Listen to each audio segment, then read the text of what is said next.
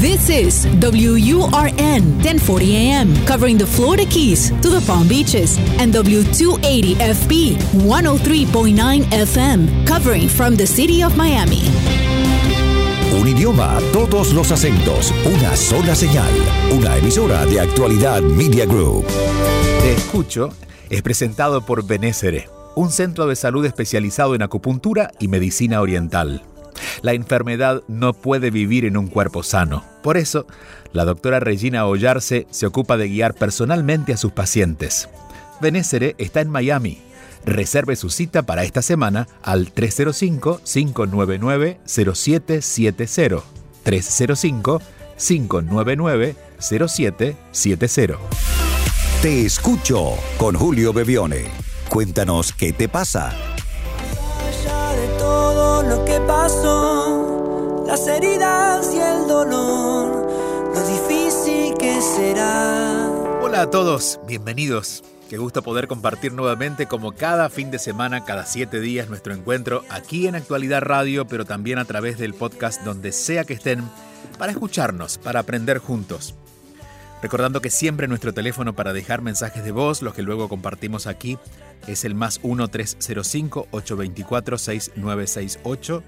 Es un teléfono para que usen a través de WhatsApp la posibilidad de dejar el mensaje de voz, donde sea que se encuentren. Más 1-305-824-6968. Y hoy quiero comenzar contándoles algo que compartí también con ustedes en las redes sociales durante este fin de semana. Y este fin de semana hablamos de la muerte en general, para entender un poco el sentido de la vida. Y allí decía que he escuchado muchas veces esto de me muero si pierdo esto, o me, puedo morir si esto no ocurre.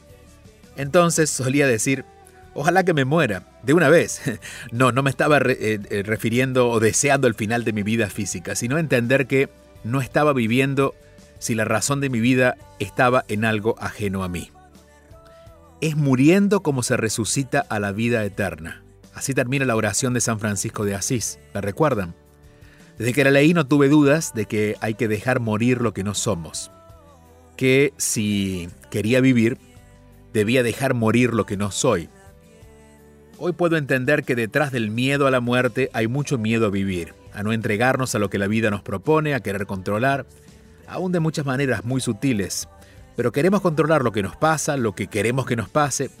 Solemos estar tan ocupados en eso que, que perseguimos en eso que queremos, que terminamos descuidando lo valioso de lo que está ocurriendo. Podemos estar tan ocupados buscando con quién estar y persiguiendo a alguien que descuidamos a los que están con nosotros. Por eso, la muerte nos ordena. Pero no es necesario esperarla. Podemos simplemente preguntarnos, ¿de qué me siento que me muero si eso no ocurre? Para matarlo antes que nos siga quitando la vida. Si quieren compartir reflexiones y estar en contacto con nosotros, pueden hacerlo en las redes sociales, arroba Bebione, arroba Julio Bebione en Facebook y en Twitter, arroba Bebione en Instagram y también en nuestra comunidad. La comunidad es juliobebione.com. Y allí algo para contarles. Si quieren pertenecer a la comunidad y quieren tener 15 días gratuitos, pueden usar el código Te Escucho te escucho. Cuando van a suscribirse simplemente incluyen el código Te escucho para tener 15 días de prueba y poder compartir con nosotros. Vamos al primer mensaje de hoy. Aquí estamos, aquí estoy, te escucho. Escríbenos tu mensaje y conéctate al 305-824-6968. Te escucho con Julio Bebione. 305-824-6968. Hola Julio, mi nombre es Carolina de República Dominicana. Esta es la segunda vez que te contacto. La primera vez que lo hice me apoyaste muchísimo. Fue, fuiste parte de un proceso muy, muy, muy importante para mí, en el cual estaba eh, buscando conectar con mi propósito de vida y la consulta que te hice fue respecto al tema. Y ya lo encontré, ya lo tengo clarísimo. Mi propósito es ser apoyo para otros seres humanos a través de mis dones y talentos. Amo comunicar, amo conectar, amo crear y bueno, el punto de, este mensaje de hoy es porque tomé la decisión de cambiar por completo mi estilo de vida, cambiar por completo todo en búsqueda de esta de conectar con este propósito 100% de vivirlo en un 100%. Em, renuncié a mi trabajo, toda mi historia laboral he sido empleada. Eh, siempre he estado como en esa zona de confort como empleada. Y ojo, me encantaba, o sea, me lo disfruté muchísimo. Yo soy una persona muy apasionada, amo mi trabajo. Digo amo en presente porque todavía estoy elaborando. Eh, y me encanta, simplemente conecté con otras em, motivaciones mucho más profundas dentro de mí que me mueven más ahora mismo. Es ir cambiando mi norte, básicamente. Pero entonces, no quiero extender mucho esta nota de voz, perdón el, tema está en que tomé esta decisión, renuncié a mi trabajo, voy a perseguir mis sueños, que además te cuento, es conocer el mundo, mi sueño es conocer el mundo. Y quiero viajar, quiero hacer esto impactando positivamente en la vida de los seres humanos. Y entonces ahí es donde lo conecto con mi propósito de vida.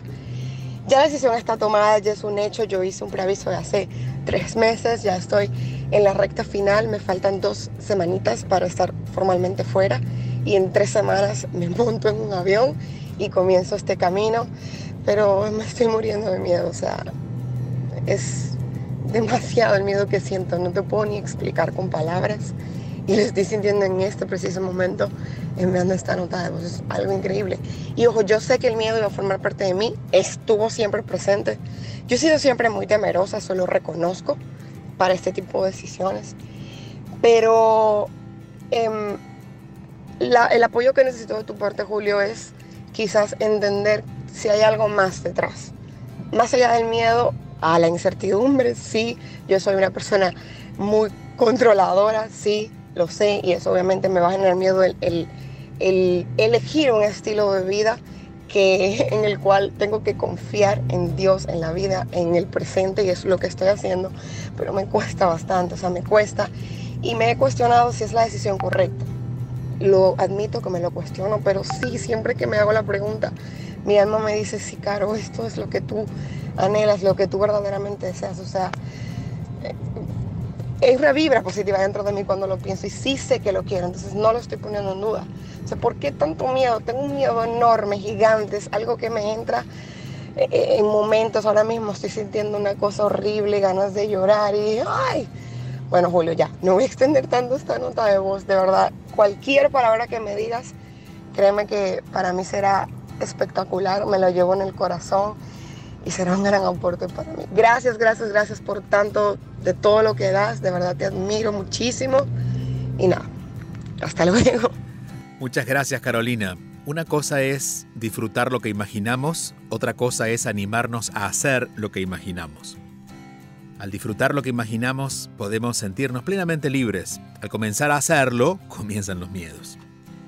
Eh, la decisión de cambiar una historia como la estás cambiando tú, has sido toda tu vida empleada y estás decidiendo dejar el trabajo, no para emplearte en algo más o iniciar un proyecto que incluya lo financiero, porque gran parte de la vida de empleada tiene que ver con haber tenido un salario, sino con dedicarte a viajar.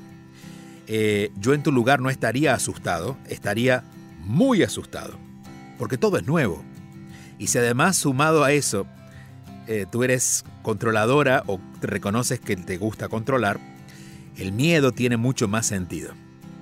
Entonces, no te voy a decir nada que te haga mirar para atrás. Lo que has decidido es lo necesario cuando uno toma una decisión.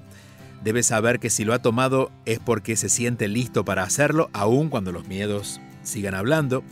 Pero lo que define a una persona valiente no es alguien que se anima a hacer cosas.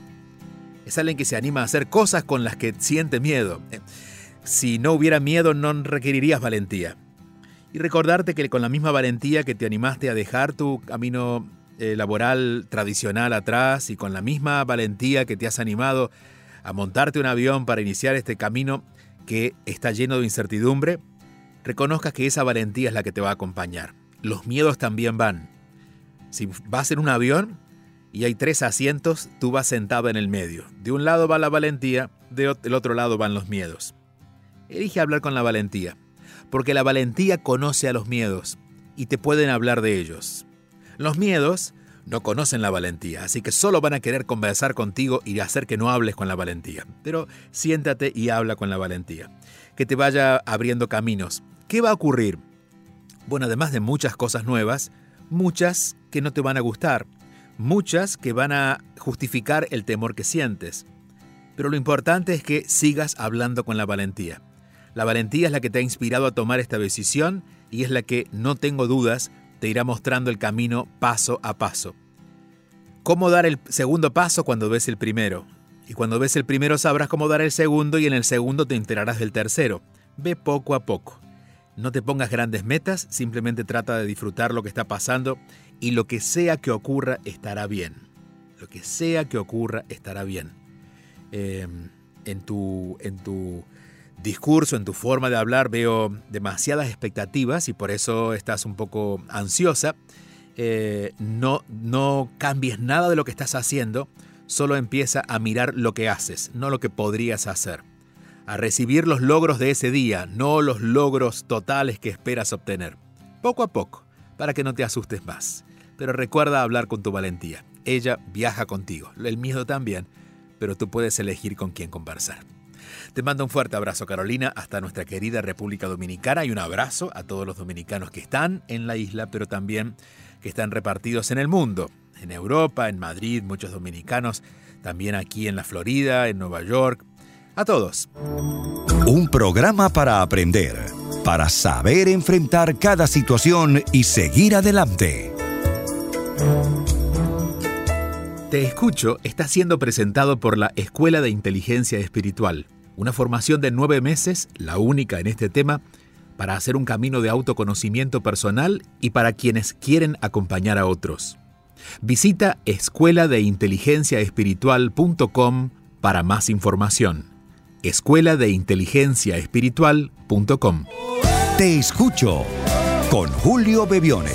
Solo aquí, en Actualidad Radio. Seguimos avanzando. Aquí estoy, aquí estamos. Vamos al próximo mensaje. Te escucho. Hola Julio, espero que estés bien. Espero que sigas siendo bendecido con ese don tan hermoso que tienes, ese don que comparte con todos nosotros, todas las personas que de alguna forma u otra buscamos en ti una guía para poder sobrellevar las cosas que nos pasan en la vida. Mi nombre es Marisela, soy venezolana, vivo en New Jersey, Estados Unidos, desde hace casi 13 años. Lo que me lleva a enviarte este mensaje es mi hijo. Tengo un hijo de 17 años. Está ahora mismo con unas conductas, actitudes que me preocupan. Para ponerte un poco en contexto, porque más o menos extenso mi tema, yo vengo de unos padres o de una familia en donde el tema emocional no es importante, en donde tristeza, frustración y todo ese tipo de cosas, eso no, no existe. O sea, eso no entra. Estar triste es ridículo, estar frustrado es absurdo. Hablo en el tema de mi familia. Nosotros todos somos mini robots entonces yo creo que del grupo de mi familia soy un poco más sensible y siempre estuve conflictuada por ese tema emocional, pero aún así me crié siendo un robocito. Y es precisamente lo que yo he hecho con mi hijo. Gestionar mis emociones es lo más difícil que hay, o lo más difícil que yo tengo. Y mi hijo es igual. Yo no pude darle cariño, no pude ser una madre cariñosa, amorosa, porque yo no recibí nada de eso. Eso no me justifica, obvio, pero ¿cómo se puede dar algo que uno no conoce? ¿Cómo puedes dar algo que uno no, no siente?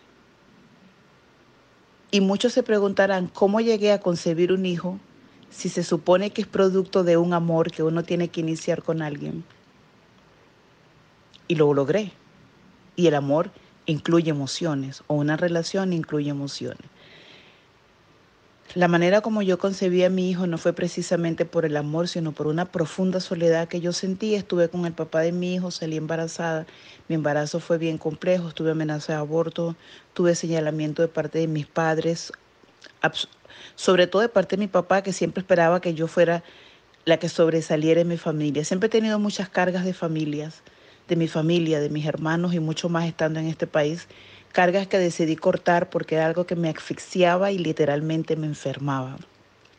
El punto es que por esa carga que siempre tuve y esa expectativa de otros en mí, todos mis proyectos y todas las cosas que yo quería hacer las abandonaba porque me frustraba, porque ponía muchos proyectos que quizás eran inalcanzables. Y veo con tristeza que lo mismo le está pasando a mi hijo. Tuve una conversación con él y le pregunté cuál eran sus sueños, qué era lo que quería, qué era lo que él quería para su vida y me dijo que no sabía. Que soy, él juega fútbol, sé que ama el fútbol. Y yo le digo, ¿por qué no te inclinas en eso? Y me dice, mis sueños con el fútbol no son reales. Y tengo un pesar porque no quiero que mi hijo pase por lo que yo he pasado toda mi vida, viviendo de frustraciones y de una emoción que a pesar de no ser muy compatible con el tema emocional, una emoción que siempre, o dos emociones que siempre me han llevado de la mano, el miedo y la frustración. No quiero que mi hijo viva eso. No sé cómo manejar esta situación, no sé cómo ayudarlo, no sé cómo orientarlo. Y me gustaría, sé que es un poco largo con todo lo que te estoy diciendo, a ver si todo lo que te digo puedes recoger mi mensaje de lo que te quiero pedir o de lo que te estoy informando para ver si me puedes dar una orientación, una guía cómo sobrellevar esta situación con mi hijo. En este momento es mi mayor preocupación. Gracias Julio, espero que puedas responderme. Estaré atenta a tus podcasts, siempre lo estoy, siempre lo escucho. De hecho, estoy escuchándolo otra vez todo, porque es una manera de calmarme.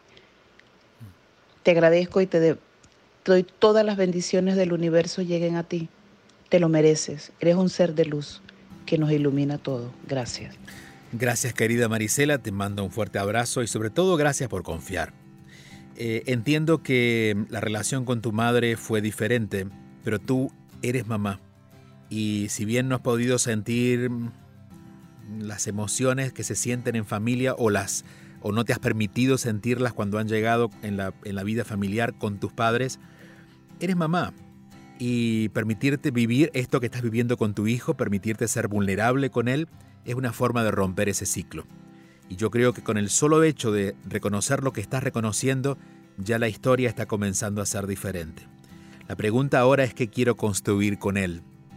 Y como él no tiene 5 ni 10, sino que tiene 17, eh, es alguien con quien puedes literalmente sentarte a conversar, eh, no con la responsabilidad de abrirle caminos, porque en todo caso todavía tus caminos no se han terminado de abrir, pero sí con la claridad de una mamá que puede sentarse a hablar con su hijo eh, adolescente o ya mayor, porque pueden tener una conversación más madura, aunque él no sea, no esté en completa madurez, pero él puede entender de lo que le vas a hablar y hablarle de ti. Esto mismo que me cuentas, es decir, en vez de contarle lo preocupada que estás o cómo quieres que él salga adelante o que confíe en él mismo, cuéntale por qué tú no confiaste en ti. Cuéntale cómo fue tu vida, cuéntale, háblale de tus padres, de sus abuelos, háblale de lo que has sentido y dile también que quieres que con él la historia sea diferente y que te ayude él a construirla. Eh, nadie te conoce más a ti que él, que tu hijo. Cualquier consejo que pueda darte yo es simplemente basado en sentido común, en el conocimiento de lo aprendido con otras personas. Pero si tienes la posibilidad de sentarte con tu hijo a conversar, en principio, siendo vulnerable y contándole todo lo que sientes, esto no te va a debilitar, al contrario, va a ponerte a ti en un lugar de conexión emocional que no tuviste con tus padres. Y luego contarle qué es lo que sientes con respecto a Él, cuáles son tus angustias que no son de Él o hacia Él, sino son por tu propia vida, y que Él te indique cómo necesita ser apoyado para que tú lo acompañes.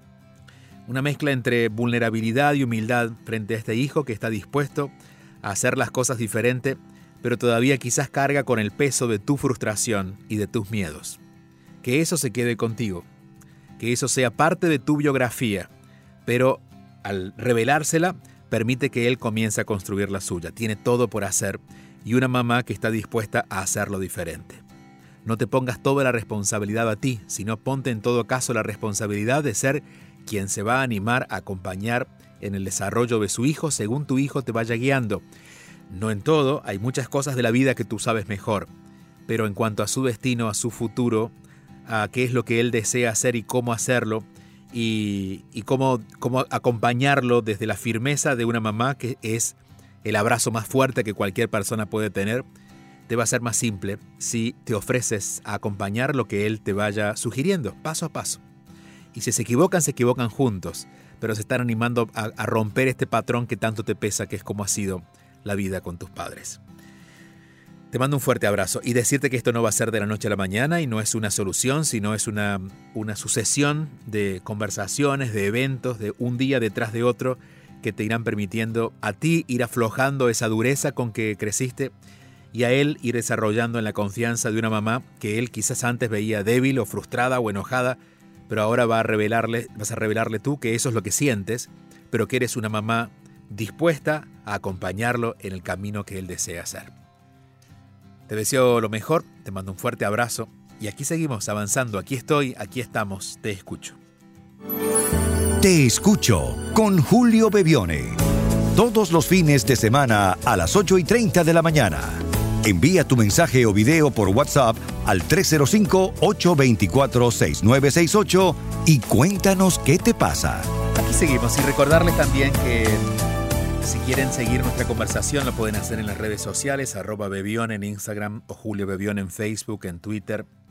Recordarles también que podemos compartir en una comunidad y que en esa comunidad en juliobebione.com pueden ingresar con 15 días gratuitos si usan el código Te Escucho. Cuando vayan a suscribirse y les pida un código, pueden poner Te Escucho.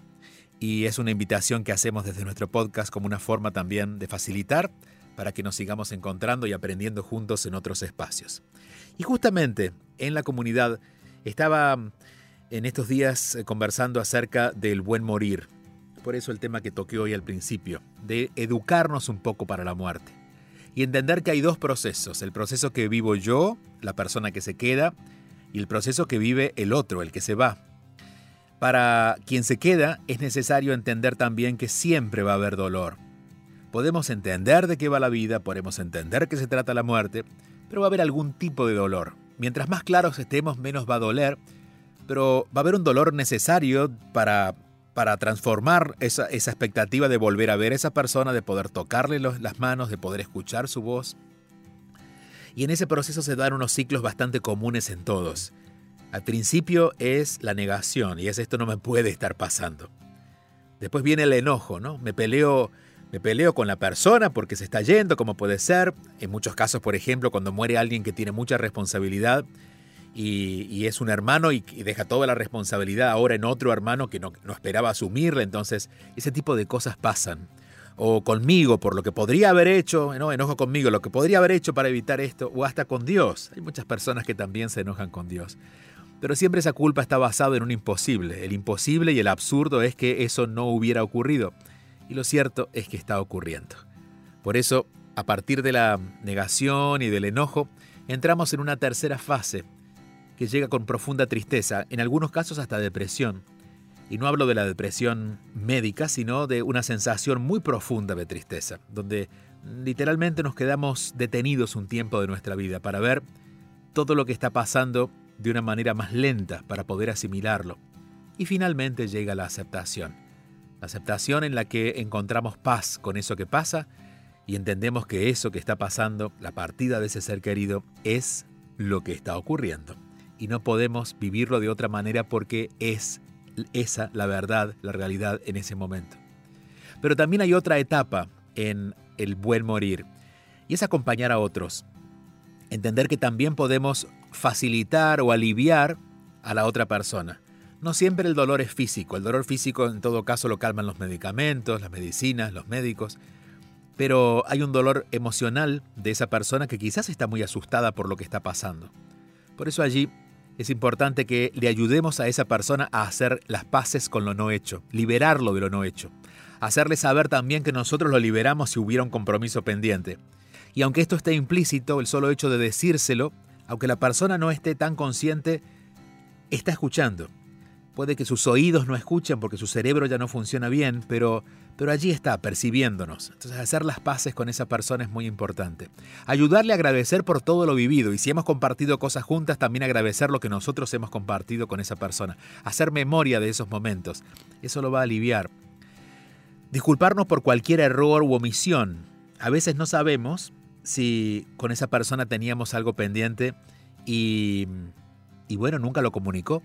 Entonces hacerle saber que si algo entre nosotros no funcionó, que si esperaba algo de mí y no lo logró, simplemente hacerle saber que nosotros nos disculpamos, que tenemos la voluntad de disculparnos, de pedirle disculpas por eso que no pudo ser.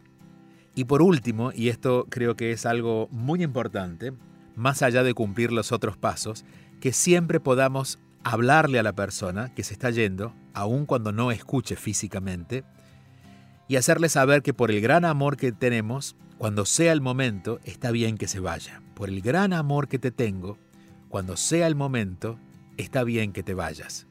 Esto le crea a la otra persona un espacio de paz, de, de comprensión profunda de ese momento que está viviendo para poder despedirse de este cuerpo, con haciendo las paces, con ese agradecimiento del que hemos hablado y nosotros siendo con nuestra amorosa atención una compañía para que se, bueno, se anime a vivir ese momento. Es uno de los momentos más complejos porque no lo conocemos.